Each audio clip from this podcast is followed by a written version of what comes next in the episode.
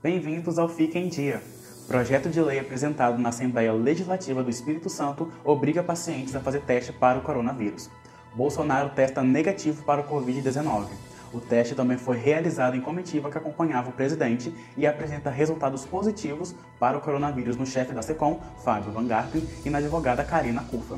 No Espírito Santo, segundo caso da infecção é confirmado. Em Linhares, dois casos estão sob investigação. O governo do Espírito Santo apresentou novas ações previstas em resposta ao coronavírus em coletiva de imprensa. A possível suspensão das aulas na rede pública foi descartada até que se confirme caso de transmissão local ou comunitária. Já os planos de saúde terão de cobrir exames para o coronavírus. Entidades beneficentes terão isenção do ICMS no Espírito Santo. Informe de imposto de renda já está disponível. Fiquem atentos aos prazos para a declaração anual.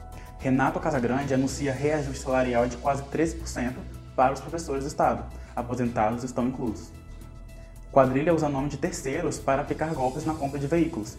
Operação Ouro Verde. Combate a furto de madeira prende 16 pessoas em Conceição da Barra. A tradicional festa da Penha pode ter formato virtual mediante o avanço do coronavírus.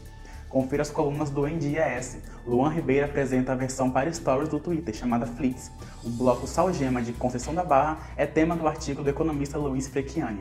Terapeuta para mulheres Raquel Poubel traz o artigo Perceba a violência disfarçada contra a mulher. Leia no botão Colunistas em nossa home. Nas entrevistas da semana, o farmacêutico Everton Vizentini abordou sobre os tratamentos com manipulados. E no programa Jovem da Hora, Vinícius Fábio falou de como empreendeu e venceu o desemprego. E o Em Dia S está comemorando aniversário neste mês de março. São 11 anos de fundação, difundindo conteúdo relevante para os capixabas.